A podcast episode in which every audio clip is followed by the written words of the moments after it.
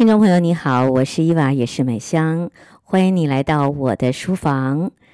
今天我要介绍的书呢是安吉丽斯的作品。嗯，其实我跟安吉丽斯的缘分，呃，蛮大的，因为我手上有一些书都是她的作品。这个芭芭拉·安吉丽斯是当代个人成长与灵性成长领域当中最具有影响力的导师之一，而我选的这本叫做《逆境的祝福》，英文是说 “How did I get there？” 就是我怎么走到那一步了。这个是逆境的祝福。在他的这个封面上面有一段话说：“你所以为的逆境，其实是一条预期之外的生命岔路，是一个蕴含无穷希望的美好礼物。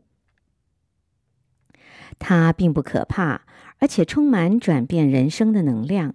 如果你满怀勇气的迎接它，生命将会领你走向复苏与重生。”不知道为什么，最近我跟这个所谓重生啊、复苏的字眼 非常的有缘分。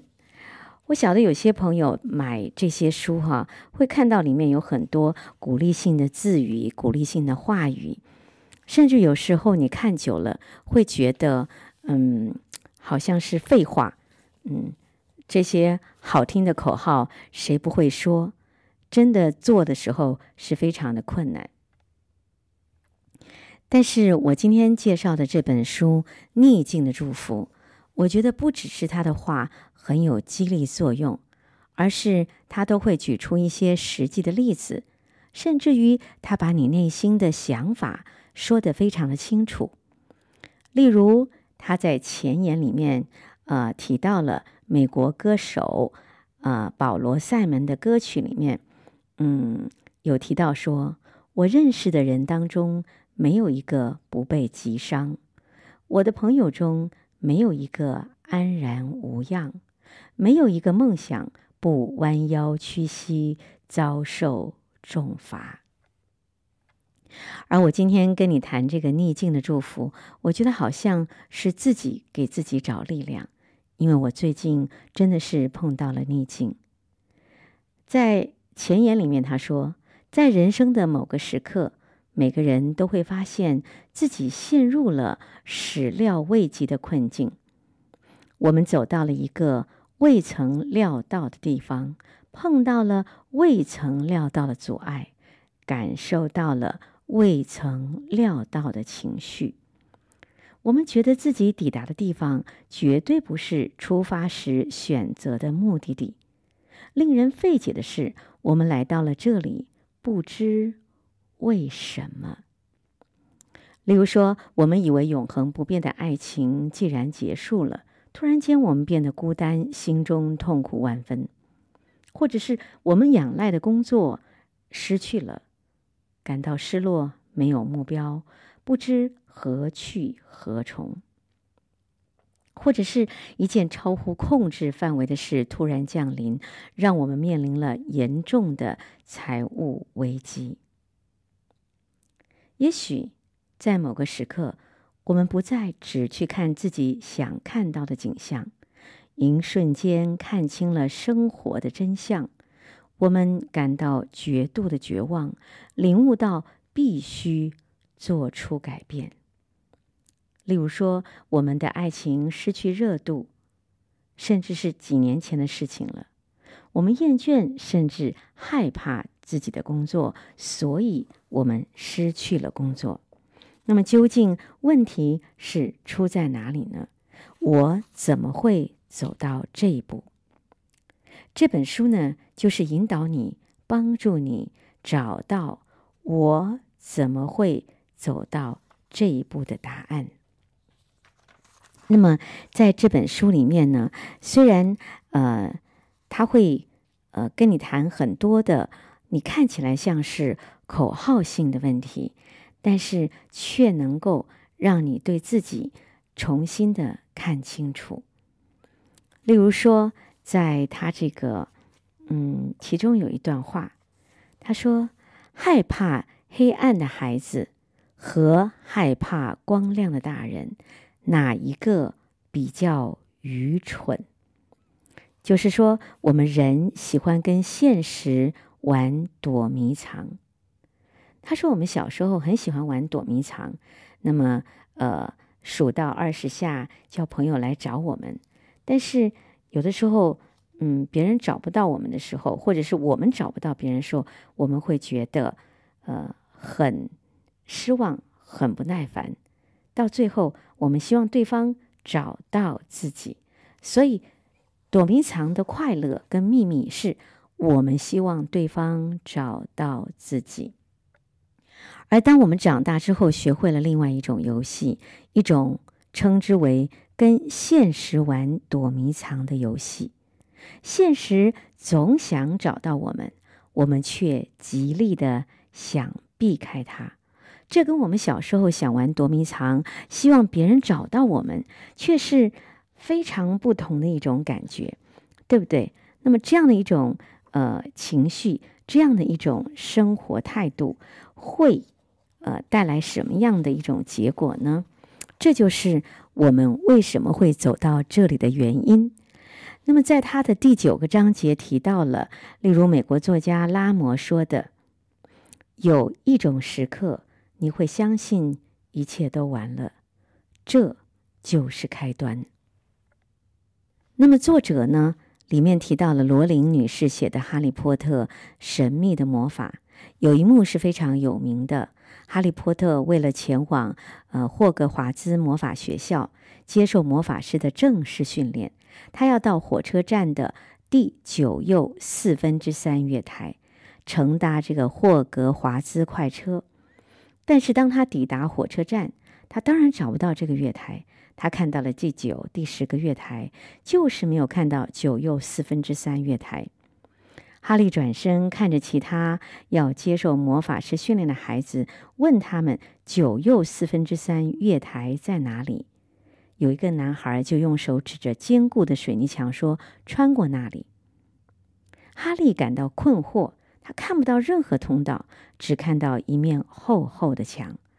然后他惊讶地看到，比他有经验的同学一个个全力奔跑，冲进了这面墙壁，然后神奇地消失了。哈利跟着他们穿过这面墙，站在九又四分之三的月台上，看着奇妙的霍格华兹快车。这列车把他和同伴呢，就带到了魔法学校，在那里，他学到了魔法的秘密。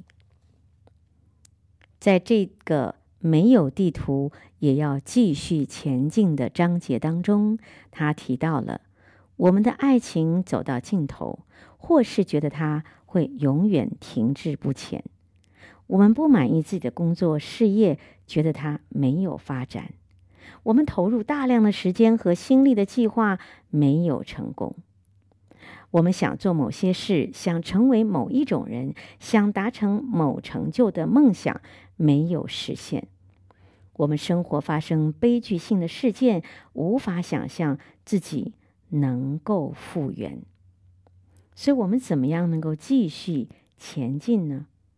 他说：“一开始，我们就要记住，有些事的本质与它表面上的样子是截然不同的。